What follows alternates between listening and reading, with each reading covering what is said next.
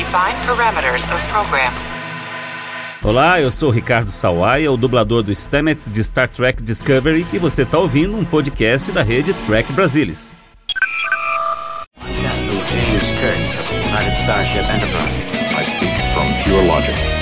Make it so. You cannot deny me, Cisco. There's coffee in that letter. Where no man has gone before. Hello.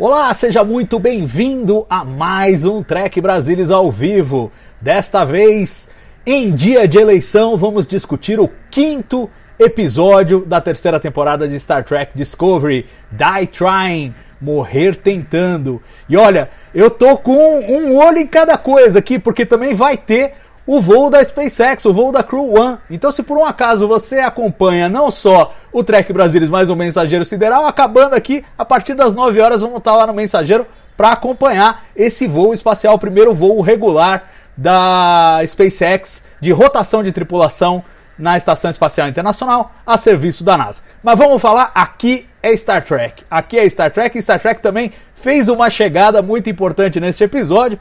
Finalmente, a Discovery encontrou a Federação, o que restou da Federação e da Frota Estelar no século 32. Para bater esse papo comigo desse, desse encontro e desse episódio, estão a bordo hoje a Mariana Gamberger. Bem-vinda, Mariana.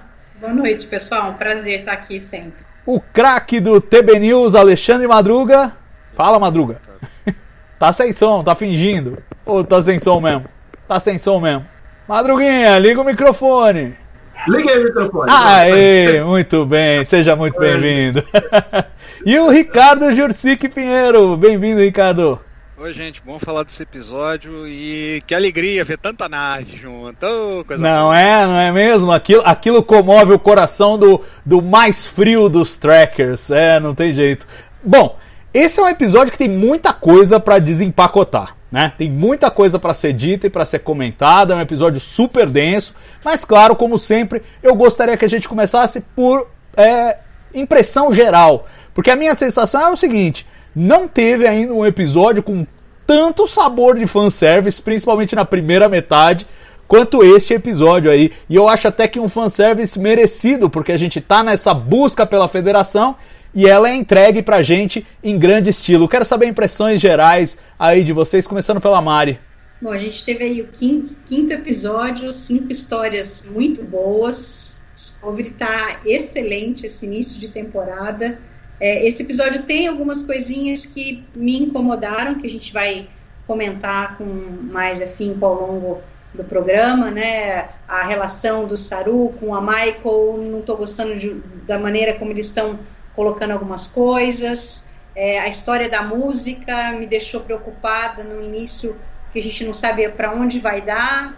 É, a, a Jojo, o que, que vai acontecer com ela. Mas no geral a história é muito bonita, a cena deles entrando naquela, naquele local onde estão as naves da Federação é maravilhosa. A história, a parte da história da, da Nan também. Então, e a gente tem é, dois atores novos convidados ali que eventualmente vão participar de outros episódios e que foi muito bom. Então, no geral, um, é um excelente episódio e estou gostando demais. Bacana. E você, Madruguinha, o que, que você achou do episódio? Impressões gerais, cara.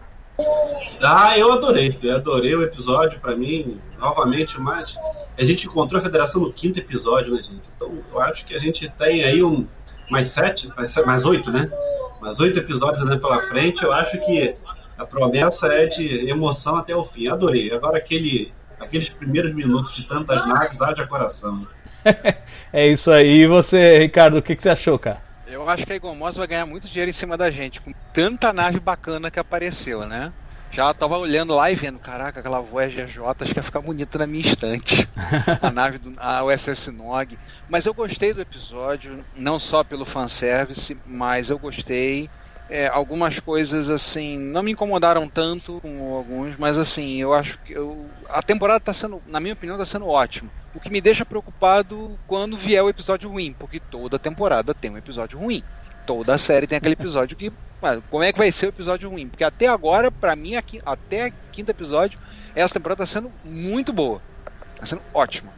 Muito bem, vamos. Bom, eu, eu tenho a impressão parecida com a de vocês. Eu acho assim, ele, ele não é o melhor episódio da temporada, ele tem alguns problemas pontuais, mas eu acho que ele entrega e ele faz um favor e traz um alívio ao mesmo tempo. Que é assim, não vamos ficar naquela busca eterna pela federação. Não, já achamos a federação e a trama vai andar a partir daqui. Porque manter isso ao longo de três episódios pra gente achar, sei lá, no último episódio, ia ser um pouco demais. Então achei que eles fizeram uma escolha muito correta nesse sentido, já colocou a gente na trama e basicamente introduziu a Discovery. Esse arco desse episódio serviu para colocar a Discovery como mais uma nave da Frota Estelar neste futuro aí dessa federação diminuída, que eu achei que também foi uma escolha interessante, né? Em vez de ser uma nave com uma busca, a Discovery agora faz parte de um todo, de, um, de uma coisa maior é, que é a Federação do Século 32. Vamos começar então a desempacotar essa história.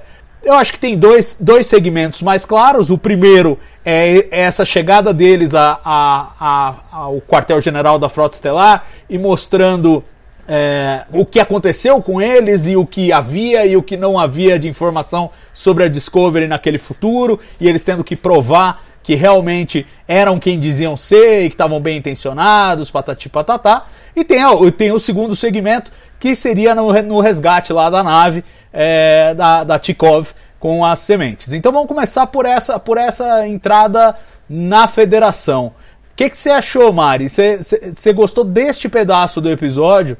E gostou da forma como a, a Federação e a Frota Estelar receberam a Discovery nesse futuro, que eu acho que eles foram bem de botar um ar de desconfiança, né? Eles não iam comprar num futuro meio, meio turbulento, distópico como esse, chega uma nave de mil anos do nada lá, eles não iam comprar, que é a coisa real sem ter mais evidências, né?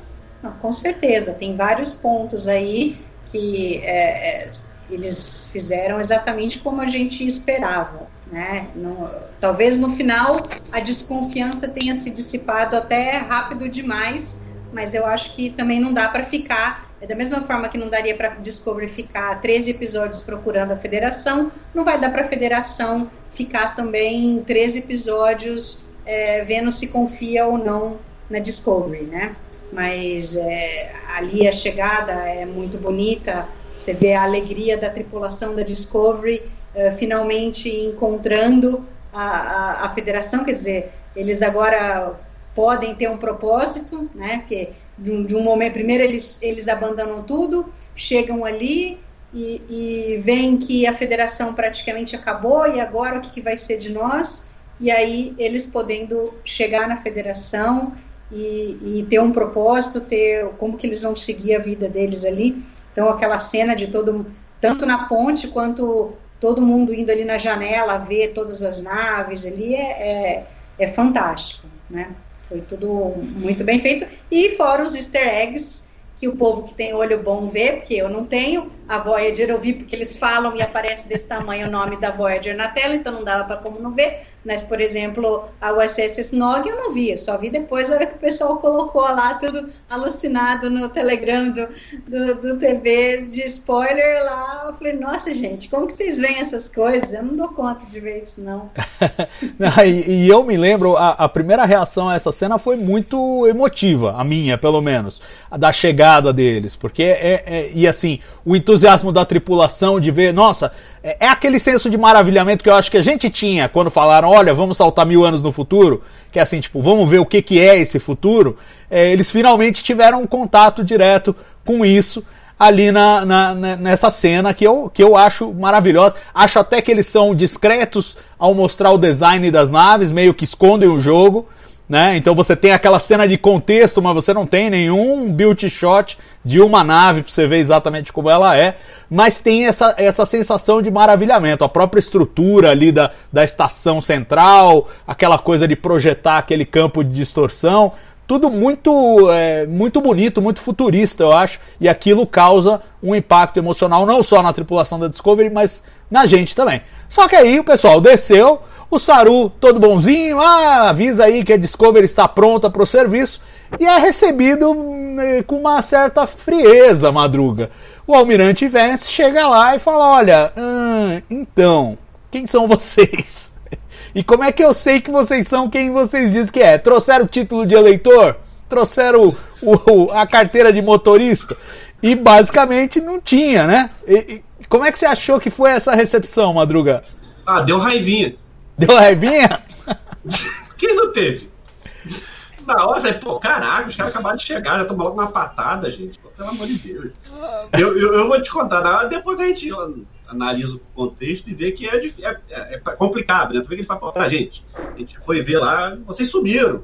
Aí, aí você vem com uma história, aí tem duas histórias no mesmo, na mesma linha de tempo. Aí vem um monte de desconfiança por trás. Eu- foi, foi bem construído. Eu achei que foi bem construído da maneira como foi feito, mas deu raivinha. Eu, na hora, falei assim: ah, ainda tem um cara desse chato ainda na- no comando ainda, vai, vai, vai, atrapalhar tudo, ai, vai ser um saco isso. Não, mas foi bem construído, achei legal. E também o, o Salvador percebeu uma coisa, eu, eu concordo com a Mari, eu não tinha nem visto a 9. É que como eu tive acesso ao- a- aos easter eggs antes, aí falaram, lá apareceu a Ozzy Snog, aí eu já fui ver o episódio mais a tempo. Mas é, eu achei que foi de uma, de uma gentileza só, né, de você fazer aquele para das naves. Mas, enfim, a, a- respeito da, da recepção, eu achei que foi natural, em virtude do que está proposto, né, que, assim, uma nave explodiu, daqui a pouco aparece lá.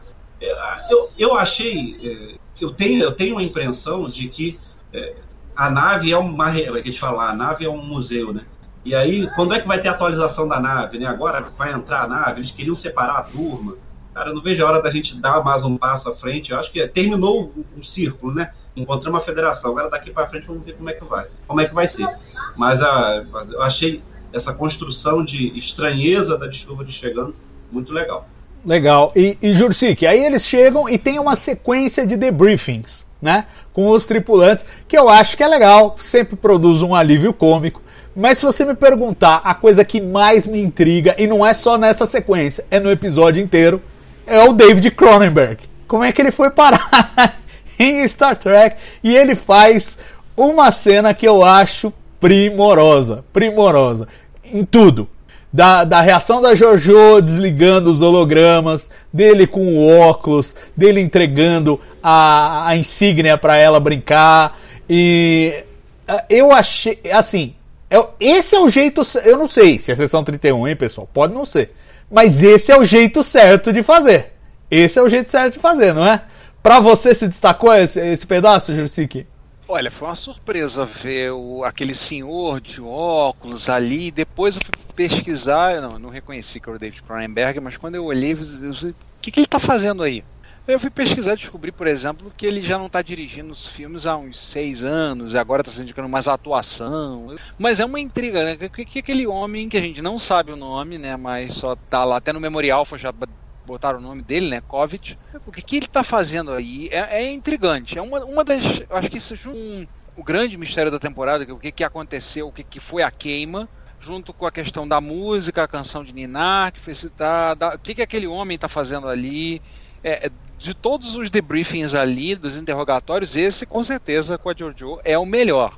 Né? É o melhor de todos. É, mas é, eu concordo com o que é uma situação de você ficar perguntando o que, que aquele cidadão ali, aquele senhor de óculos no século 32 está fazendo ali, dizendo, não, eu uso óculos porque me deixa com um ar mais inteligente. Bem, eu uso óculos porque eu não enxergo direito sem eles. Mas ele, por causa de inteligência, não sei, mas o que, que é aquilo? É, eu sou Eu alérgico achei a retinax. Eu sou alérgico a retinax. Mas enfim. Eu não cheguei nesse ponto.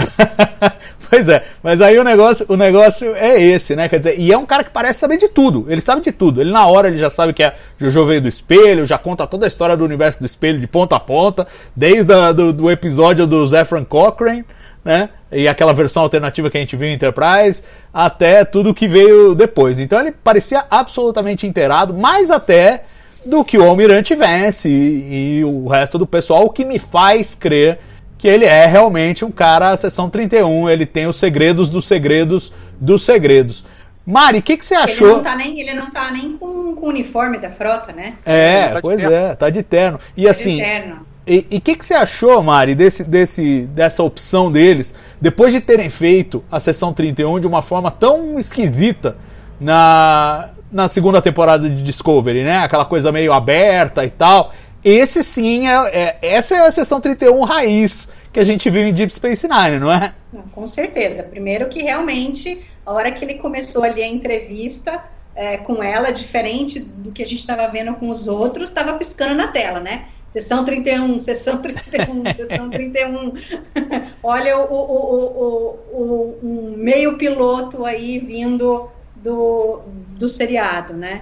Então eu acho que foi bem interessante, porque começa a fazer uma ponte, começa a fazer sentido a gente ter uh, uma série da sessão 31, né? Quer dizer, é, é, quando ele questiona os motivos da Jojo é, estar ali, né?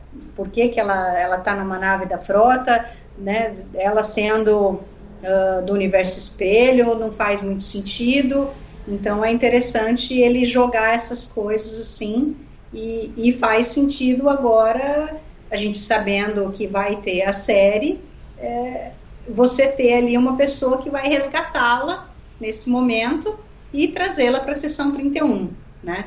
Eu acho que faz todo sentido. E o, o David Cronenberg foi ótimo. Realmente, todas as cenas entre os dois são muito boas e aí, aí, aí faz sentido a maneira como a Jojo é ter uma pessoa que, que se oponha a ela na mesma medida né? Porque ela, em relação às pessoas da, da, da federação, ela com o Saru, sempre fica muito esquisito, não, não bate muito ali a maneira como ela age e como a gente vê os oficiais da frota. Agora, a presença do, do, do ali é realmente começa a elevar o nível e a possibilidade da, da Jojo é, se destacar mais no papel dela até que ela saia e vá para a série dela. Pois é, a gente, a gente canta muito essa bola porque tem essa série que a gente sabe que está sendo preparado. Então a gente vê cenas assim, a gente já fala. Ah!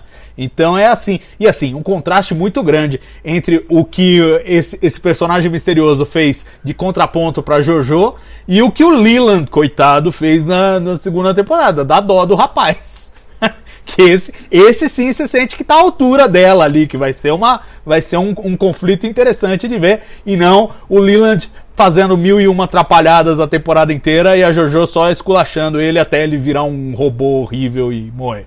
Mas enfim, é, é, eu, eu, sinto que eles estão achando o caminho. E, e, é engraçado porque até o começo da temporada, aí os quatro primeiros episódios, não dava para entender como é que eles iam é, bifurcar. Agora a gente já tem um primeiro sinal de como, de como pode bifurcar para a série da sessão 31. Mas uma outra coisa muito legal que, que esse, esse segmento trouxe foi o conflito mais evidente entre o Saru e a Michael. Né? Eles têm estilos diferentes, a Michael aceitou o, o Saru como capitão, e a, a impressão é que o tempo inteiro ela tá Hum, mas eu não faria isso. Hum, mas eu não faria isso. Ah, mas eu não quero fazer isso. E existe esse conflito, ele é, é materializado nesse episódio quando o, o Vance decide separar a tripulação e fazer o que bem entender com a Discovery. E a Michael chega lá e fala: Olha, pô, não dá pra você fazer, você não pode deixar, Saru, você tem que brigar. E o Saru, ó, eu sou by the book, a gente vai ser by the book, vamos seguir as regras aqui. E ela falando: Não, você tem que se, se revoltar. Assim, Madruga, enquanto eles estão nessa conversa, tudo bem. O problema é que a Michael tá sendo o rebelde todos os episódios. Vai ter uma hora que ela vai desviar, você não acha não? O que, você sente dessa tensão e dessa, desse antagonismo que foi criado entre os dois? E é engraçado que eles começam na janela, eles estão em harmonia. Tem até aquela cena bonitinha que ela fala Captain e ele number one. E, e, tem, uma, tem um charmezinho, mas vai se construindo ao longo do, do, episódio uma coisa tipo, nós estamos em páginas diferentes. Como é que você viu isso? E termina também bonitinho, né?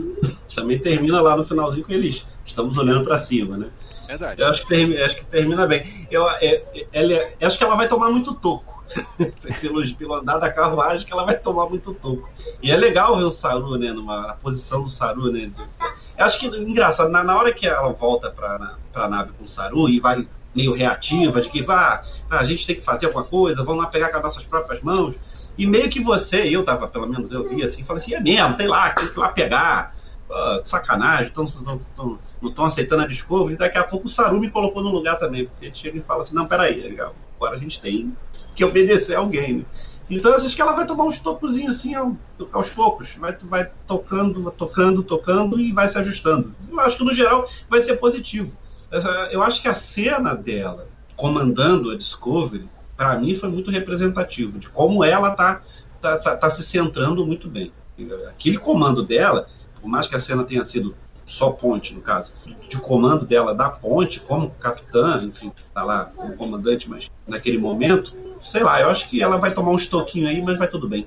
E a, a química entre Stamets, é, Jet Reno e, e Chile, melhor impossível, né, aque- Aquela cena deles trabalhando todos, é, aquele, aquele conflito produtivo é muito legal de se ver, né?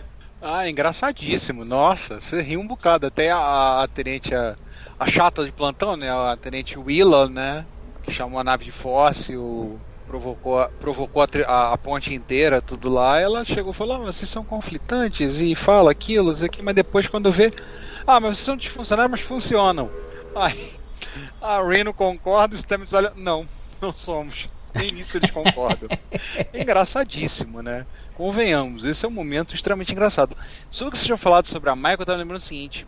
É, deixa eu fazer um pequeno propaganda, né? Lá pro Dobra 9, eu tava gravando agora o Dobra 9 antes da gente entrar, e uma coisa que eu falei, assim, percebi. A Michael, o conflito da Michael nessa temporada é ela viver, ter vivido um ano antes, no Vida Louca, Vida, vida Me Leve, e agora entrar na formata da frota. E isso vai ser o grande conflito dela, que eu vejo da temporada, dela, entendeu? Dela pessoal. Como é que ela abandonou, que até a Jojo falou isso pra ela, né? Como é que você abandonou aquele momento de liberdade que você tinha e voltou para trabalhar no formatinho da frota, que é amarrado porque é uma instituição com é, linhas militares. Então é desse formato. Como é que você vai aceitar isso? E aí a gente vê mais um episódio que ela vai. Acho que ela, como disse o Madruga, ela vai tomar uns tocos, vai tomar, mas acho que vai acabar, vai acabar ficando assim. Entendeu? Ela vai ficar meio, sei lá, um pouquinho, uma pitadinha de Han Solo nela, que me perdoa, puristas, mas vai ficar essa coisa assim ao longo da temporada inteira. Vai ser assim. Agora, Stamets, Chile e Reno é o alívio cômico. É pra você rachar o bico de rir vendo eles falando, discutindo, se ofendendo e chegar numa solução junto. É, É. demais isso. É, não, a, a É só eu, que- Notaro é é só eu muito que boa. acho que não ter mais da Reno é, é- é um desperdício. Eu também acho. É. Não, mas, mas a própria Tig Notaro, ela foi entrevistada no, no podcast oficial lá de Star Trek e ela fala: Não, o pessoal pede pra eu fazer mais. Eu não quero, eu não quero mais. O, o Alex Kurtzman falou: Olha, você faz quando você quiser. Se você quiser estar em todos, a gente te põe em todos. Ela não quer, ela quer entrar e sair desse jeito aí que ela faz. Ela aparece de vez em quando, de vez em quando tá fora, ela não quer ficar presa à série. É uma coisa dela, tudo bem, eu prefiro ter um pouco de Tig Notaro do que não ter nada de Tig Notaro. Então, é, é, tô, tô satisfeito. Mas é claro, se pudesse ter em todos os episódios, seria fantástico. Ela é, ela é fantástica. Eu, eu adoro o trabalho que ela faz e a química que ela tem com o Anthony Rapp e com a Mary Wiseman é, adiciona ainda em cima disso, e sobretudo com o Anthony Rapp, desde o começo, né? Desde o começo da relação dos dois. Agora, E dificultaria do roteiro da Salvador. é, é, sem dúvida. É, eu, acho que é escrito pra ela, né? Principalmente os diálogos dela, é, como ela é humorista mais do que atriz, é, são escritos pra ela. E E não fica aquela coisa forçada, né? Que era a Tilly no começo de seu alívio cômico. É uma coisa cômica, mas ela é uma coisa inteligente. é, tá, faz- tá fazendo muito bem, tá fazendo muito bem a Tilly, ela não ser o alívio cômico. Né? Ela, ela ser mais séria e, e. Porque ela continua sendo engraçadinha do jeito dela, mas sem forçar a mão. Então eu, eu acho que tá no tom certinho a Tilly. E a, e a própria entrada, acho que da Tig nessa função, acabou equilibrando as coisas e permitindo que eles não, que eles não sacrificassem a Tilly no, no alívio cômico. Agora, gente, Michael no comando. A Michael no comando arrebenta, hein? eu comprei. Eu comprei. Se, se, se, se no final das contas ela terminar capitã, pra mim tá tudo certo. O que, que você achou, Mari? Não, com certeza. Eu sabia que no, no início não iam colocá-la, estava muito mais para o Saru, mas é, realmente, vendo os dois, eu, eu acho que o Saru é muito ingênuo, ele é muito certinho, e, e eles não estão numa situação em que ele pode ser tão certinho assim, né? Claro que não pode ser totalmente porra louca e me incomoda um pouco, por exemplo, na fala do Saru, é, é, quando a Michael diz que eles têm que conseguir a listagem e tentar fazer alguma coisa para mostrar que eles são capazes, ele já assume que ela quer ir lá e de alguma forma errada uh, conseguir a lista, né? Quer dizer, ele, por que, que ele tem que assumir isso? É, ela, ela quer ir lá pegar a lista, sim, ela quer mostrar serviço, mas não necessariamente precisa ser de uma forma ilícita, né? Ele só poderia dizer, não, beleza, a gente tem que ir lá, vamos pedir e vamos brigar para mostrar que a gente é capaz de mostrar o nosso valor. Então, isso me irritou um pouco no, no, no, no episódio, isso daí, eles ficarem colocando como se a Michael sempre fosse a louca que não, que não quer seguir nada que a frota faz, porque isso não é verdade. A hora que ela está no comando, ela faz tudo by the book direitinho e, e muito bem, né? Aquela cena dela, a presença dela na ponte é fenomenal e espero que realmente ela, ela em algum momento, ela se torne a capitã. Acho que ela ela estava pronta, né? Eu acho que eu falei isso num dos, num, num, dos outros episódios que eu comentei, não sei se foi no primeiro ou no segundo. Ela estava pronta para assumir o seu comando lá com, com a Jojo Prime mesmo, né? E, aí aconteceu a guerra com os Klingons, foi tudo para o espaço, ela acabou tendo né, um, um, grandes problemas, foi presa e tal, e ela teve que se, se reinventar, né, mas eu acho que agora ela está preparada para isso. Né? Eu acho que o, e o momento é esse, não adianta ser certinho. Se a frota, se a frota ficar sendo certinha, ela não vai evoluir, né? Então, no final também, quando a Michael está ali insistindo com a questão do, da queima, é, não é besteira. Né? A federação está tentando se, erguer, se reerguer e não está conseguindo ir atrás para entender o que aconteceu, mas se eles quiserem de novo ser o que eles eram, eles têm que voltar a ter o de lítio, né? E entender o que aconteceu, o porquê aconteceu, é a solução para que você possa ser de novo o que era. Então a Michael não está errada em insistir nisso e querer isso. Então eu acho que essa, essa insistência dela de querer mostrar que eles podem e tudo, é, não vejo como uma coisa ruim. Eles estão, através do Saru, eles estão fazendo parecer que é uma coisa ruim da parte dela. Mas eu acho que não. Eu acho que até é o contrário. Acho que o Saru é, é muito inocente é, a, na visão dele e que se, ele, e se eles não fizerem nada, vai cada um para um lado, eles vão pegar a, a, Discovery, vão fazer um retrofit, vão tentar fazer um motor de, de esporos e acabou, né? Então ele tem que brigar pela, pela tripulação. Se ele não brigar, quem que vai brigar? É, eu, eu concordo com a sua avaliação e eu acho, e eu vou mais longe. Eu acho que a Michael só parece insubordinada aos nossos olhos porque ela não é a capitão. Quando, quando ela se torna capitão, como neste episódio a gente vê, a gente super compra, porque todos os capitães de Star Trek sempre foram insubordinados. Né? Só que eles eram os líderes da série. Então eles eram insubordinados com as pessoas com quem a gente não se importava. Tudo bem, não tinha problema nenhum. Né? Agora, a partir do momento que você tem a série em que um personagem é insubordinado e tem ali um capitão Aí você cria esse, esse ruído, mas a rigor a Michael não faz nada que o Kirk não faria, que o Cisco não faria, é, que o Picard mesmo, que é o mais certinho deles todos, também também é, não faria, Janeway e assim por diante. Eu acho que o que cria o ruído é isso. E, e agora, acho que de uma forma ainda mais sentida, porque é o Saru do outro lado. É o Saru que vai ser traído, não é o almirante Who Cares. Vai ser o Saru, né? Se, se há esse conflito. Então esse, essa é uma coisa que eles vão ter que, vão ter que trabalhar e tomar cuidado para não vilanizar a, a Michael nesse processo. Né? Eu acho que não vai acontecer, mas, mas é, uma, é uma preocupação que eles, que eles têm de ter. Agora, gente, é, antes de passar para o pro tema de, de do, do, do, da, da, nave semente lá, não sei o quê, eu queria pegar carona no que, no que a Mari falou sobre essa coisa da queima, né? Que virou, parece que virou meio projeto pessoal da Michael. Tipo, o almirante falou: olha, vocês estão aqui para servir a frota estelar, então onde a gente mandar vocês irem, vocês vão. E a Michael falou: ah, mas posso ir aqui em paralelo pesquisando esse negócio? E ficou meio acertado assim. É, vai ser isso? É o projeto pessoal dela? E vocês acham que a história vai bifurcar de repente? A Discovery vai para um lado e, e, e, a, e a Michael vai para o outro? O que, você acha, Jursik? Não, não vai não. Bifurcar não acho que não. Eu acho que quando estava falando eu me lembrei de, de Star Trek Picard, da, da RAF, né, que o projeto pessoal dela era provar que era aquela conspiração com os Romulanos, né, que nós assistimos. E eu acho que vai acabar sendo uma coisa, se não tão destrutiva, para Michael, diga-se de passagem. É, eu acho que a Michael vai continuar flertando com essa com essas atitudes levemente insubordinadas, né?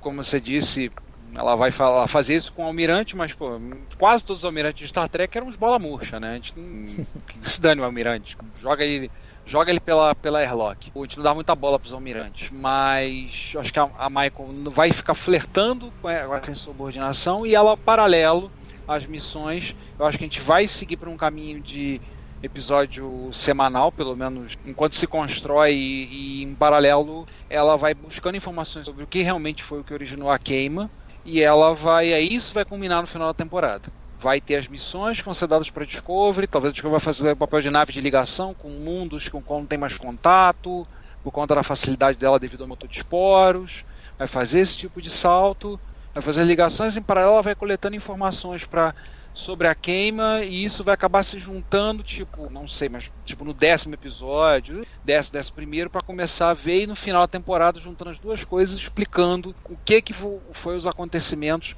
o que realmente foi a queima. É, e, Acho que vai por aí. E, e, nesse episódio a gente não aprendeu muita coisa, né? A gente teve uma consolidação, mas é, o Almirante, nem para dar uma teoria, nem mais ou menos, né? Ele falou: ah, temos muitas e nenhuma presta. Madruga, não, não aprendemos mais nada sobre a queima nesse, né? É, parece que ficou claro que não era não era para ser parte do enredo desse episódio, né? A queima ficou definitivamente num plano seguinte. Eu acho até que deve ser explorado nos outros episódios. Agora, esse mesmo era só o negócio da federação lá e a missão rápida lá para poder se justificar que a Discovery tem qualificação para entrar para a frota. É, eu acho que é daqui para frente a gente deve entrar nesse circuito da queima. Eu tenho percebido, não sei, enfim, chutômetro. A gente viu cinco episódios muito fechadinhos, né, gente? De, eles são episódicos e ao mesmo tempo fazem parte da trama. Parece que isso está sendo uma coisa proposital. Acho que eles estão querendo fechar episódio por episódio, mas eles fazendo ainda parte da trama toda. Eu acho que a gente vai entrar no próximo passo aí, que a Discovery vai a planetas que as naves não estão podendo ir. E aí é a Discovery que vai fazer essas missões que são mais longas, que são mais distantes, o Discovery tem que ir. Né? Eu queria só falar uma coisa que me preocupou, que a Mariana falou, o Salvador também falou. Assim, eu também acho que a Michael está pronta para a capitania, né? Mas a gente faz o que com o Saru, gente? Eu, a gente gostou tanto dele, e aí eu acho que para Michael, bem, como a ideia da série era ter uma protagonista não capitã, então eu acredito que na série não deve acontecer, ou quando acontecer, acabou a série. Mas, assim, vamos dizer que não aconteça isso e ela vire capitã. Ela vai virar se o Saru morrer. Não, pelo amor de Deus, não tira o Doug Jones não, da, da série, não, pelo amor de Deus. Não, não, não. não tá pode. tão bem como capitão. É, deixa legal. ele lá. Eu, eu, eu vou te contar, eu, eu, a, a, a Mari estava falando e eu vou pedir milhões de desculpas, data vênia, mas assim, eu, eu, eu, discordo do pensamento da Mari com relação assim, a, eu acho que tem que ser como, não é vilanizar a Michael, eu acho que eles estão fazendo um processo de construção da Michael de chegar e falar assim, olha, ela não está totalmente ajustada. E aí vai ter esses tocos que ela vai tomando por aí. Mas assim, eu acho que a postura do, do, do Saru foi correta. E, e, desde o início, não, peraí, a gente agora tem chefe, tem que respeitar. Ah, mas ele não entende assim, mas aí paciência, ele é o chefe, ele está pensando assim. Você vai construir isso. Enfim, eu acho que a gente daqui para frente vai ter, creio, que a gente vai ter tramas em que vai estar tá lá tentando se descobrir da queima e um, um, episódio, uma outra trama envolvida com o episódio, mas sempre fechando no episódio. Eu acho que daqui para daqui para frente é isso. Lembrando que tem a tal musiquinha ainda, né? Sim, sim, a musiquinha que é intrigante. Não sei muito bem, mas é, vai vai jogar aí nessa, nessa trama maior aí, porque é, tá muito esquisito. Bom, pessoal, vamos lá então. Eles eh, aí decidem que precisam ir na nave das sementinhas para salvar os alienígenas da semana, que a gente não sabe nem quem é e que estão ali só para essa função mesmo. E aí vão buscar lá o remedinho. É aquela trama alienígena da semana mesmo, né? É, é uma coisa meio genérica, eu diria. O que, que, vocês acharam desta parte do episódio? Eu acho que aí é onde ele cai um pouquinho pro lado do clichê. Queria saber o que vocês, o que vocês acharam. Jursic, vai você primeiro, cara. episódio, aquela, aquele ponto do episódio ficou muito emocional, né? Muito passional, principalmente para Nian. Quando ela começou a aparecer, ter mais espaço de tela e falou lá dos Barzãs, já lá eu falei, xiii, vai sair da série. Mas logo agora que eu tava É. gostando da personagem, achando a personagem legal, assim, participando, uma atuação mais comedida, mais na dela, assim, eu falei, vai sair da série. Lascou. E foi o que aconteceu. Saiu da série, né? É bem clichê a história ali. Concordo contigo que o formato de que ah, tá ali, aconteceu, quando veio aquela história da fora de fase, eu falei, acho que já usaram isso, só que o cara que ficou fora de fase no outro, na outra série ficou brilhando, né? O Boimler. Aí eu olhei assim, eu. Tá, fazer o que, né? O Guanian ficou para trás. Eu não achei. Eu achei um pouco mais fraco, mas é interessante para que eles que provar, mostrar para a federação, para a frota do século 32, quem eles são. É uma maneira deles te provarem isso, fazerem toda aquela aventura para salvar aquele povo que a gente não sabe de onde vem para onde vai. Né? É, um pouco mais fraco realmente. Achei. hum, Essa parte do episódio deu uma caída mesmo. É, e eu acho assim, é... tirando, tirando o fato de que, que tem um, o, o clichê da história, eu acho que assim, é... começa a gente ter medo quando eles destacam os personagens secundários. Porque aconteceu com a Arian, a Detmer no começo da temporada já estava apavorado, falei, vão matar a Detmer. E agora aconteceu com a Nan. A gente não esperava, mas aconteceu. É, é só destacar um pouco mais, pronto, ejetam. Isso, isso me preocupa como padrão. Não tem problema eles fazerem uma vez ou outra, mas como padrão é, me incomoda, me incomoda um pouco. E outra coisa que me incomodou, Mari, quero ouvir sua opinião, é assim, é, o pessoal enche muito a bola da Michael, assim, a sociedade de admiração da Michael eu acho muito brutal na série. Eu adoro a Michael, eu acho que é um ótimo personagem, mas os outros personagens não precisam ficar o tempo inteiro falando, nossa, como você é ótima, como você é maravilhosa, como... vo-" podia ser um pouco menos, eu acho que tem dois pontos aí né, nessa, nessa sequência que me incomodaram. O Colbert falando, ah, vai lá falar com o cara que você nem conhece, porque você tá mais preparada do que a outra que é da raça dele. É, que é tipo, meu, ele tá mais preparado que, que, eu- que eu mesmo, que sou psicólogo aqui. É, é é meio surreal o Colbert falar isso. E assim, tira um pouco do valor dele. Deixa o cara falar, deixa, deixa, deixa o Colbert resolver alguma coisa, não precisa ser tudo ela. E a outra coisa que me incomodou foi o, o discurso da Nan. Ah, você ensina tanto, você dá aquele abraço, aquele não sei o quê. Pô, vamos lembrar que, tudo bem, a, a Nan ficou impressionada com a atitude é, de compaixão da Michael com a Aiden, a tentativa de salvar a Aiden até o final. Mas a Nan ali teve que consertar a cagada da Michael, que, acabava o mundo se, se ela não ejetasse a Aiden. Então, assim, é, gera um pouco de. Eu acho que nada contra valorizar o personagem, eu adoro o personagem, mas você botar os outros personagens pra idolatrar o personagem acaba eh, tendo efeito inverso. Você começa a achar, pô, os caras estão forçando a mão aqui. É, O que, que você acha, Mari? Você, você achou que foi na dose, te incomodou? Foi tudo bem? Como é que foi? Não, isso não me incomoda, mas eu acho que eles ficam colocando no Discovery. Tem, tem essa coisa que a gente já discutiu muito, que a gente tem que ficar assumindo o que eles quiseram dizer com várias coisas, ou com ah, várias coisas acontecem e a gente, e a gente fica tentando achar justificativas eh, que não foram mostradas em tela e que poderiam ter sido mostradas.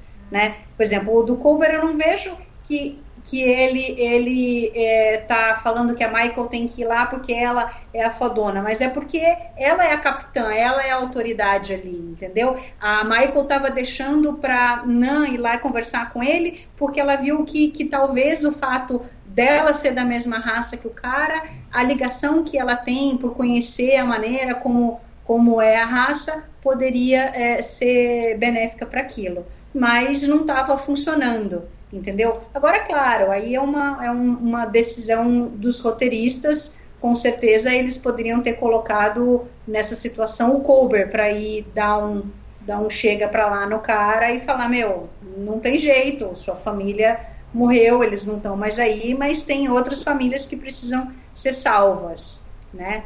É, então, eu acho que tem, tem essa coisa, né? Disso daí. E tinha mais alguma coisa, agora me fugiu. O que eu, ah, da, da Nan, com todo o embrólio da Nan, com a Erin. Eu já, eu já também já tava ficando um pouco exagerado. Por exemplo, eu acho mais exagerado a Nan é, achar que ela tem um, um, que, que honrar a, a Erin e por isso ela ficou e, e foi para o futuro com a Discovery por conta do que aconteceu e tal, e agora ela vai ficar ali. Então, eu acho isso mais forçado do que ela ela ela ter um, um, uma idolatria pelo que a Michael fez e como fez e falou, ainda que ela é que tenha que ter no final ejetado a Aaron e não a Michael, entendeu? Então são coisas que não são ditas e ficam ali, né? Mesmo toda essa história da, da nave da, da Tikov é esquisita, né? Quer dizer, se é uma nave tão importante, é, tudo bem, ela estava abandonada ali porque a federação não conseguia chegar nela, mas agora a Discovery está ali, fizeram uma nave tão pequena que poderia caber dentro da, da né, dali da, da Bay, quer dizer, a Discovery poderia pegar a nave e voltar lá para para a federação e, e, aquela nave ser protegida. Não, agora ela vai ser deixada ali sozinha, a Nan vai botar tudo para operar e vai para o planeta dela. Então fica meio esquisito algumas coisas assim que a gente tem que ficar supondo que vão acontecer. É, eu, eu nem tinha clareza de que ia caber ali na, no hangar de carga, mas realmente que eles largam a nave, tipo, é, podiam tirar a carga, levar a carga junto, já que é tão importante. Né? A Discovery poderia voltar para base, mas eu acho que também a própria lógica da nave é assim: essa nave é para ficar isolada mesmo, para ninguém ninguém saber onde ela tá e ela proteger aquele patrimônio é, de uma forma mais, mais segura. Então, assim, acho que isso poderia ser resolvido. O que me incomoda é o seguinte, Mari, é, você falou do, do, do eu acho que assim, ele como médico, ele estaria mais qualificado para falar, olha, sua família morreu. Mas ainda que não fosse esse o caso, você não precisa botar o Colbert para falar para Michael, ó, oh, assume aí. Tipo, ela é a primeira oficial, ela é, não precisa da justificativa. É como ela descendo com a Adira no episódio anterior tem toda aquela justificativa, o Colbert vai lá e tudo bem, eu comprei. Ele vai lá, ele fala, olha, você já está mais adaptada a essa transição, o pessoal aqui está tudo meio é, com os parafusos soltos, então vai você com ela, né? Agora, por que não você é a primeira oficial? Assume aí. Ninguém precisava falar pro Riker, ah, Riker, você é o mais gostoso, então vai lá no planeta. Não. É, ele ia porque ele era o primeiro oficial, ele liderava o grupo avançado, ponto, parágrafo. Podiam fazer a mesma coisa, eu acho que daria mais força para Michael se ela assumisse o controle das situações assim, do que os outros empurrando. Não, vai lá você que é melhor, vai lá você que é melhor. Parece que tá todo mundo querendo, ah, faz aí você, eu não vou fazer nada, não. É, eu, é, eu acho que foi a maneira que eles que eles que, que eles estão querendo mostrar o quanto afetou a Michael ficar um ano uh, ali sozinha sem a Discovery, entendeu? Então é a maneira que eles estão querendo demonstrar o quanto isso isso mudou a personalidade dela e agora ela tem que tentar se, se, se redescobrir novamente. Né? E aí está exagerado um pouco, né? Realmente não precisava. Ou ela já via que a situação não estava se resolvendo e ela ia lá e falava, não, deixa comigo, ou o próprio é, é, iria, né? Mas uma outra coisa que você falou, que você estava falando da própria Nan, né? Quer dizer, do nosso medo de. Eles destacam uma, uma personagem é, é, não principal e aí depois ela sai, né? É que eu acho que Discovery ficou com muitos personagens não tanto é, desenvolvidos, mas que em algum momento apareceram um pouco e, e aí eles não têm como é, é, focar em muitos deles. Né? Então a Tilly era uma, mas que ela acabou se destacando e ela, e ela permaneceu e ficou como um elenco principal, embora ela não seja uma das oficiais que estão sempre que está sempre envolvida com as coisas, né? Mas você tem a Ou, você tem a Detmer, você tem os outros dois meninos lá, que, da comunicação e da, e da, e da mas não lembro, não lembro agora de cor o nome deles, o Reese, o, o Bryce Reese. O Bryce Reese. Então, você tem muita gente, entendeu? Você tem a Jojo, você tem a, a você tinha a Nan. Então, e o Linus, não, não se esqueça do Linus. Do Linus. Ah, claro. Então, eles não estão conseguindo. Então, eu acho que eles estão é, jogando. Mas eu acho interessante e, e, e muito factível pensar em que a Discovery chegando agora no futuro, embora a maior parte das pessoas queiram ficar uh, juntas, Por outro lado, é um novo universo completo para ser explorado. Então, não, é muito factível a gente pensar que vários deles vão querer seguir outro caminho, não vão querer ficar ali na Discovery. Então ficam essas histórias bonitas, beleza. A Ana não era tão importante, ela teve um pouquinho de, de, de, de destaque e agora vai, vai seguir o seu caminho. Né? E aí você pode focar em outros irem seguindo os seus caminhos, mas o principal ali se mantém junto. É, eu só acho uma escolha peculiar, né? Eles trazerem ela pra Discovery, o que fizeram no final do segundo ano, tipo, saiu da Enterprise, veio pra Discovery, e aí com cinco episódios, pum, ejeta o personagem. Eu espero que ela volte a aparecer na série em algum momento, né? Porque também não, não era uma coisa de acabar a carreira. Ela tá lá cumprindo uma missão. E pronto, depois ela pode voltar, sei lá. Né? Se resolverem a treta da queima e conseguirem voltar a transitar pela galáxia direito. Porque eu entendo que agora ela vai estar isolada, mas espero que no futuro não. Então, espero ela que ela. não saiu da federação, né? Ela tá numa nave da federação. É, eu, eu espero que ela volte à série. Eu acho que já é um ponto positivo que não mataram.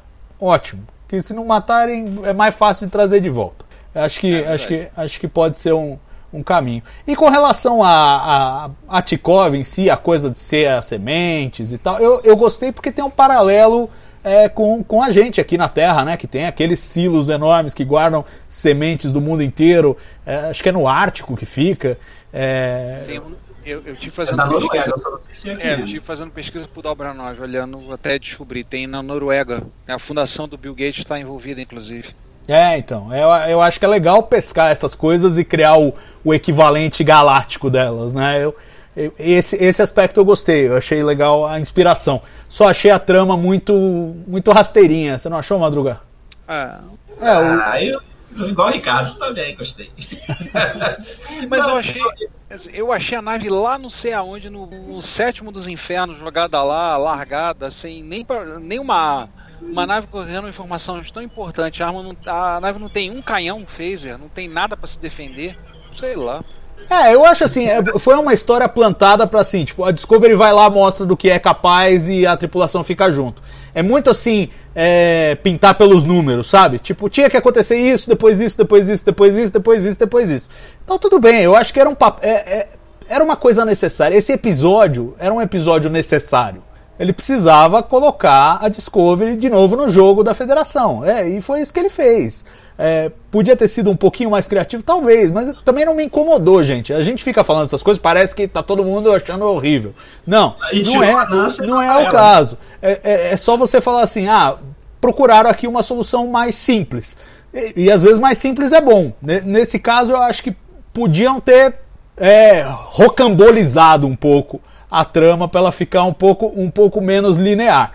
Mas assim, funcionou e eu acho que pra mim a primeira metade do episódio é um primor. É, é um primor. E, e tudo que acontece lá no, no quartel-general é, funciona muito bem. A parte das sementes já acho um pouco mais complicada, mas ainda assim ela planta esse mistériozinho que é o da música. E eu acho que isso é uma coisa que tende, tende a, a continuar. Se, se tem alguma coisa que esse episódio introduziu, eu acho que foi isso, né? Pra, assim, pro, pro futuro da, da trama Ah, aí. E você, e você tirou, a- a- a- já era planejado tirar a Ana da nave, e aí tem muito do que a Mari falou também, tem razão. Eu, são episódios de 50 minutos numa temporada de 3 episódios. A gente não tá falando numa temporada de 24 episódios, que dá pra manter um elenco grandão e daqui a pouco a gente vai trabalhar os personagens ao longo de 24 episódios. Mas nós só estamos no 13. É 50 minutos, não dá pra ficar com tanto personagem pra- pra- e não vai usar. Não tá fácil pagar os outros pra não trabalhar, né? A vai só passando pra lá e pra cá. É, não, é, e veja, eu não tenho nada contra. A gente vai assistir a série clássica. O Sulo passou 70 episódios falando sim, senhor, capitão, dobra um. E tudo bem, ué, é do jogo, é do jogo, entendeu? Agora, o triste é, aí faz um episódio baseado no Sulo e mata o cara. Aí não, pô. É isso que não pode. Eu Ou tira da a- série, é isso? a vantagem que você falou, não precisou matar. Tirou Sim. sem matar, eu acho que foi uma Sim, foi é, é uma, é uma legal. vantagem. É uma vantagem, é uma vantagem. A Dira também ficou escanteada nesse episódio, né? Vocês não acharam, pela conversa, pelo tom do almirante, que os dois almirantes ali eram almirantados? Eu tive essa sensação. Pareceu, pareceu. Também tive essa mesma sensação, que era uma, uma relação mais, mais do que uma amizade ali, me pareceu. Ele tá magoado. Pois é, o que, o que ao mesmo tempo é, eu achei que não, não. Assim, nada contra esse pedaço, eu gostei dessa nuance. Mas não casa muito com a história que a gente tinha, né? E aqui no, no TB ao vivo a gente fez questão de recapitular para entender direitinho o que, que aconteceu. Porque assim, se o cara tava indo numa nave geracional, ele ia chegar lá. Bom, tudo bem que ele é o tal, né? Literalmente ele é o tal. Então ele pode se dar o luxo de ir numa nave geracional que vai chegar lá algum tal, né? No, no lugar onde ele queria. Mas. Aí, tipo, a Dira fala: ah, não, desculpa que ele demorou para sair porque ele quis ver neve. Meu, você tá numa nave geracional, tanto faz se você ficou pra ver neve ou não. Você vai demorar pra burro de qualquer jeito, não? Ou talvez ele tenha ficado mais tempo na Terra e perdido a oportunidade de, É.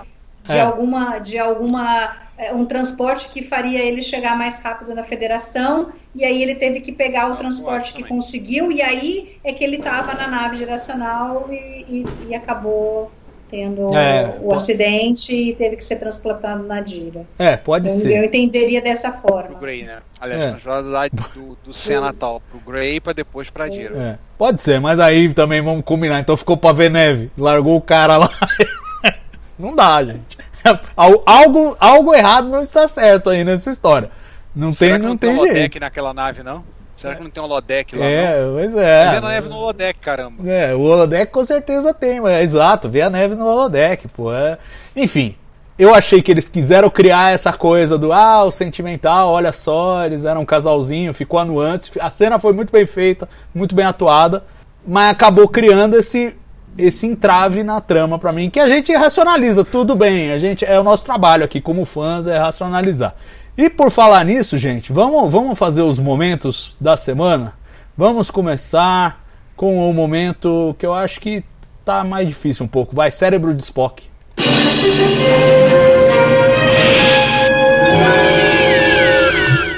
Alguém tem um? Posso ir eu? Então, pra, pra mim, a conversinha da. Ah, você me ensinou a buscar o melhor nos outros, nunca pare, Michael. Ali, ali pra mim, foi, foi complicado, eu achei. Assim, dois, dois passinhos além do que precisava ser. Podia ser menos. Eu acho que podia ser menos. Não precisava. São oficiais. São, né? Não precisa ser isso, eu acho. Ah, Eu, eu Ficou piegas. não é tão exemplo assim, não. Não, e assim, ficou piegas. Porque se é uma coisa sentida, que você fala, ah, pô, isso se justifica. Mas não. Pô, elas brigaram lá pra ejetar a mulher, porra. Não, não- Assim, depois ela veio. Agora, lembrar o que a mulher falou no funeral, não, aí achei, achei. Achei que passou um pouco do ponto. E aí, quando passa do ponto, vira cérebro de Spock. E- Esse é o. De novo, cada um faz a sua leitura, né? Eu, eu senti assim. É aquela que você dá aquela girada no olho, fala, puxa, podia ter passado sem essa. Que olha, se eu editar esse episódio, cortar esse pedacinho aqui, fica melhor, não fica pior. Então é complicado. Mas enfim, e vocês? Eu acho que esse sentimento de culpa que a Nian tem de ter ejetado a aérea no segunda temporada e tudo ela se culpa e tudo ela fala, tá fazendo tudo com a da aérea. Pô, isso tá ficando. Isso agora parou, né? Mas com um saco. E mais uma vez ela vem tocar no assunto que aconteceu. Tá, caramba, já foi, e aconteceu. é. Por muito menos do que isso, aconteceram coisas piores em outras naves da Federação e em outras séries. Então, sei lá. É, e é Eu do jogo, gosto né? É do jogo, oficial de segurança. É, Ela viu o outro cara lá, o coleguinha dela morrer no, no primeiro episódio, não tava nem aí pra paçoca. Não, Então, vai lá, Mari, você. É, é, gozado, totalmente diferente, né? É, mas aí é que é bom que cada um tem a sua percepção em função do personagem que você mais gosta e, e como você acha que eles estão lidando. Então, sim, eu não acho que tenha um cérebro do Spock, mas o que me incomodou eh, foi a reação do Saru em relação à fala da Michael dela, dela eh, insistir em querer mostrar que a Discovery pode, podia fazer alguma coisa e ir atrás eh, da, da cura para os Killis. Então eu acho que a hora que ele a- assume que ela quer de qualquer maneira conseguir a listagem dos planetas e diz que ela, ela já deveria eh, ter aprendido essa lição e tal, eu acho que esse foi demais. É, é- essa seria a cena que eu editaria, igual o Salvador editaria a cena da Nan. Essa cena eu tiraria essa frase, entendeu? Eu acho que não precisava. Eu acho que ele poderia até dizer alguma coisa, não, vamos com calma, mas realmente a gente, a gente precisa fazer alguma coisa, mas vamos com calma, vamos, a gente precisa mostrar que a gente é da frota, temos que seguir as regras, vamos pedir oficialmente, vamos lá, é, né? Estou suportando a sua, a, a, o que você está dizendo aqui, mas, mas eu acho que foi um pouco demais ele jogar na cara dela. Achei que você já deveria, já deveria ter aprendido isso, né? Eu acho que toda hora ficam voltando e, e, e dizendo que ela foi errada lá atrás e que ela que provocou a guerra com os Klingons. Tá certo. E você, Madruguinha? Eu tava, eu tava aqui pensando em dois, duas cenas que, eu, que me incomodou, mas enfim, pode ter uma explicação no futuro. Eu vou mudar de opinião quando acabar o, o vivo. Uh, aquela do médico ficar olhando assim na cara da pessoa, achei, achei aquilo tosco demais. Era um alívio cômico, vamos combinar. É, é, mas assim, eu acho que em plena século 30 cacetada, você desarmar o holograma piscando o olho, para mim, isso é alívio não, foi bem, foi bem escolhido. Também, também, também merece. Também merece. Verdade. É, é, o Jursic já deu dele, né? Já, já. Já. Então vamos pro chip de emoção.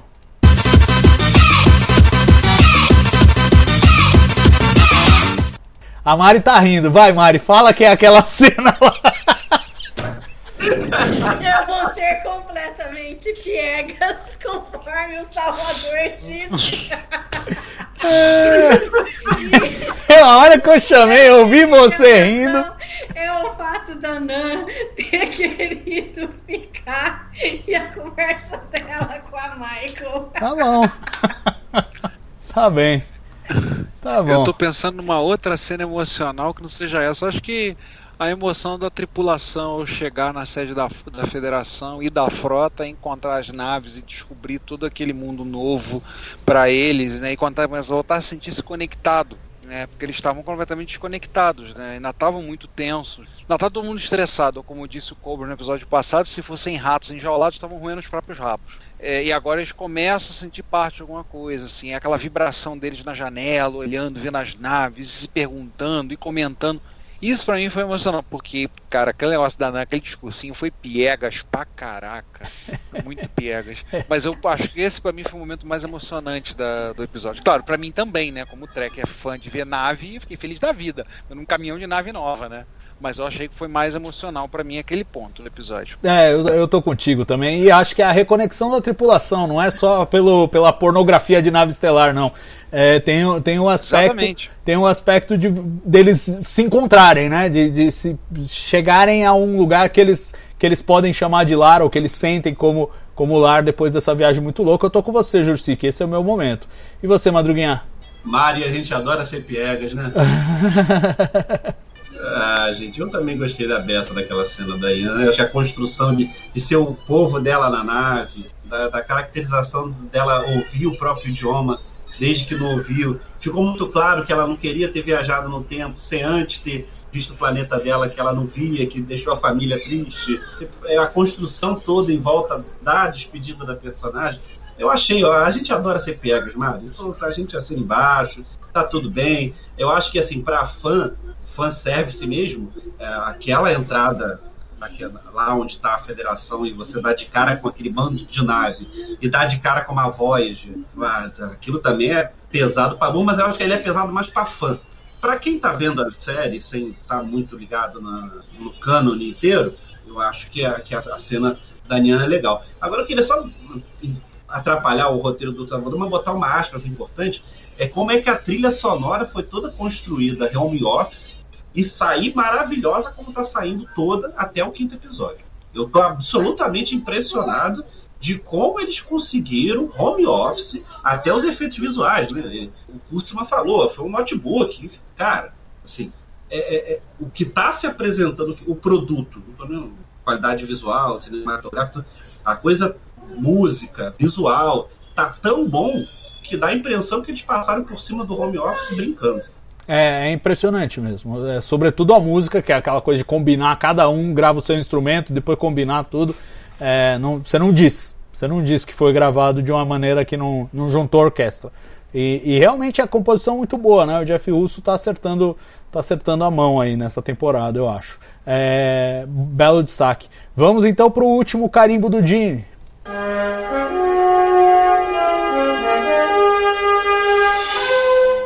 Alguém voluntaria um? Hum, deixa eu É, pensar. pra mim é a cena, a, a, ce- é a cena da tripulação tendo o contato com, com a chegada ali na, na frota.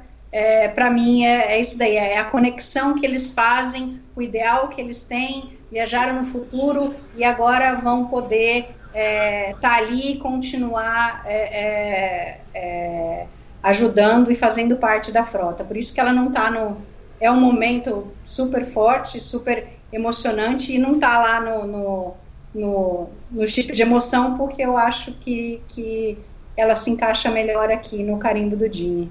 Ah, boa, boa. Eu, eu pro, pro carimbo do Dini, vou destacar a, a recepção do Almirante. Porque eu acho que mostra ali um grau de profissionalismo e aquela coisa é, paramilitar que sempre teve em, em Star Trek. E que tudo bem, a gente na, na tripulação, a gente vê uma coisa meio relaxada, é, porque são, são pessoas que convivem juntos o tempo todo, mas é, eles chegaram, eles chegaram ali e a gente não teve a frota estelar dando tapinha nas costas e falando, ah, sejam bem-vindos. É, tem aquela desconfiança do tipo, olha, isso aqui não é festa da uva, nós estamos numa crise danada, de onde vocês vieram?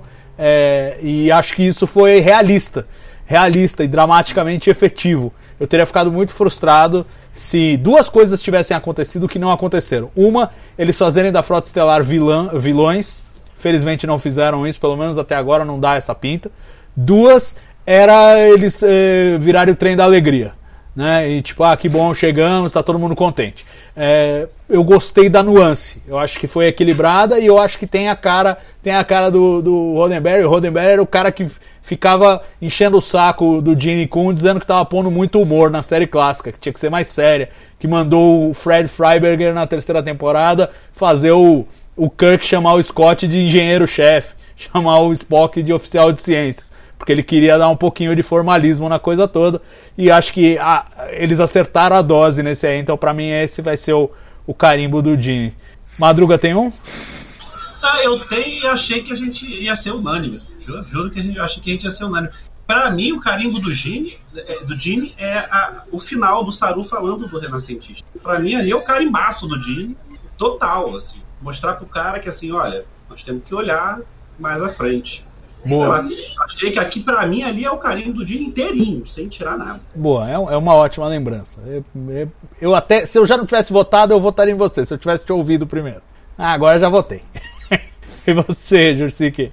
Não, acho que o que você falou, a questão da a, a frota recebê-los com um certo ceticismo, né, ainda que recebendo que afinal, é, eu estava comentando até com minha esposa, se coloca no lugar da frota, chega uma nave do nada, com mais de 900 anos de idade, com uma tripulação tão velha quanto, que os documentos antigos vão dizer que ela explodiu, chegou aí, chegamos, estamos nós aí, beleza? Aí, que negócio é esse? Que parada é essa? A gente não sabe nada disso, não tem nenhum documento. Eu gostei da posição do, do Almirante. No início a gente ficou até, o Madruga tinha comentado, ficar até um pouco, pô, que negócio é esse? Como chegar dessa forma? Mas a gente se entende pro lado dele. Afinal de contas, eles são muito menos poderosos do que já foram, estão juntando os cacos com as naves que tem, do jeito que pode. A federação é muito menor do que já foi, ela com muito menos poder, e de repente chega uma nave assim e do nada assim, pô, peraí, isso pode ser um cavalo de Troia? Pode ser alguma coisa que estão fazendo, estão armando para cima da gente? Não sei. Vai que alguém vai, alguém podia gritar lá atrás, é uma cilada, Pino. Não, não é. Mas ficou no, assim, é ainda receoso, tanto que no início, quando a, a Michael pergunta da Cameron, não podemos falar nada sobre esses assuntos com você ainda. Aí ela levou aquele toco assim, ficou incomodada, mas eu acho que o Almirante fez certo e eu acho que, para mim, ali foi o momento carimbo do Dini. Boa, boa.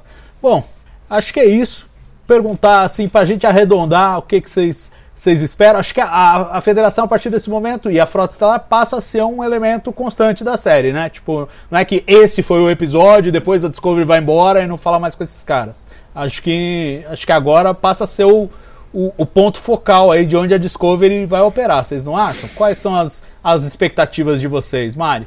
Não, acho que vai ser isso daí. Eventualmente, pode ser que o episódio já comece eles em algum local fazendo alguma missão, outros pode ser que apareçam eles ali no, no, no, no quartel, recebendo as, a, a, a, missão, o que, que eles têm que fazer, ou voltando e trazendo informações. Né? Mas eu acho que eles vão fazer essa ponte, ou vão aonde a federação não consegue ir, né? Eu acho que vai ser bem interessante. Eu não sei, eles não têm mais os postos avançados para comunicação. De repente, a Discovery pode rapidinho, em um episódio, ele pode em vários locais levar pessoas e, e, e recuperar alguns locais em que você pode começar a ampliar a malha de comunicação da federação. Então, e, e aí acho que vai permear nessas histórias a questão da, da queima e, e, e, a Discovery pegando informações sobre isso e, e indo por esse caminho. Eles já citaram de novo né, a, a ligação lá dos Andorianos e dos, dos Orions. Eu acho que vai ter também uh, alguma coisa, em algum momento vai ter um embate deles, né? Ali, acho que vai ser isso aí. Bacana. Você, Madruga? Ah, eu acho que a gente, é, daqui para frente, é emoção. Eu estava lendo uma entrevista do Frakes falando que eles pregam muito lado da emoção, eles, é, a, a série para ter muita emoção, acho que vai ter muita emoção. Acho que daqui para frente vai ser isso. Eu tenho, eu, eu, eu acho que eles é, colocaram Discovery numa prateleira dela, diferente as outras duas temporadas, enfim, mas acho que agora acho que encontrou, né? Eles encontraram uma prateleira certa para Discovery. Tem apresentado excelentes episódios. Eu acho que a gente tem muito, muita coisa boa para ver a caminho. Eu acho que eles acertaram a mão. Eu acho que está legal. Eu acho que daqui para frente é isso. Eu acho que é promessa de emoção até o final. Eu acho e, e como já está a quarta temporada já está gravando, a gente sabe que tem a próxima. Então, enfim, eu acho que tem coisa muito boa pela, pela frente. Discovery promete ir muito longe ainda, graças a Deus. Boa, é, eu acho que você falou uma coisa chave aí. Acho que eles encontraram o ritmo, encontraram a, a, pegada da série. Me parece muito regular o desempenho. Tem, tem coisinhas, cada episódio a gente acha aí uma coisinha ou outra que incomoda um pouco, mas no geral o desempenho é muito bom. Eu acho essa quinta, essa terceira temporada, os cinco episódios, é, muito bons. O que, que você acha, Jursik? O que, que, que, que você vê aí olhando para frente? Eu acho que é como eu falei um pouco antes. A Discovery ser uma nave de ligação para fazer a ponte com os mundos que estão afastados, a buscar contato com os mundos com os quais não tem mais contato para saber se não são fiéis aos ideais da Federação. E em paralelo, a Michael vai levantando informações por conta própria para tentar descobrir o que aconteceu, o que, que a origem da queima. Aliás, curiosidade que eu estava vendo, a queima, pelo que o, cap... o Almirante falou, situa no ano de 3069, né? 1100 anos depois do fim da série clássica. É, então, eu acho que ela vai fazer isso e lá na frente as coisas vão se encontrar. Junto também com o mistério sobre a mãe dela. E aí vai puxando tudo, né? Puxando a musiquinha, a canção de Niná, vai puxando o Covid, vai puxando todo mundo. Mas eu acho que o papel da Discovery daqui para frente vai ser esse, com a Michael pegando essas informações, buscando informações que ela já juntou bastante, para tentar entender o que, que realmente ocasionou a queima. Vai ser por aí. Boa. Mari, Madruga, Jursik, muito obrigado por mais, mais esse papo, a gente bater essa, essa, essa conversa legal aí sobre o, o, quinto episódio.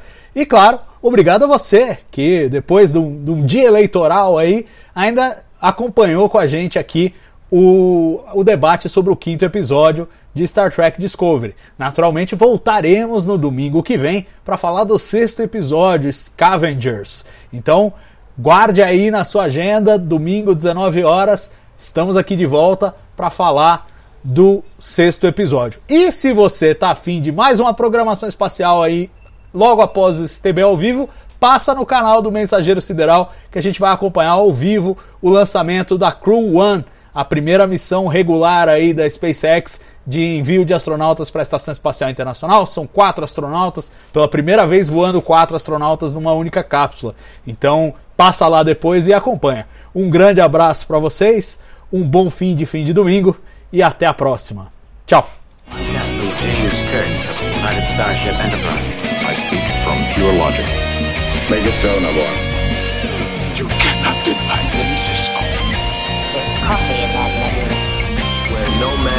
Gone before.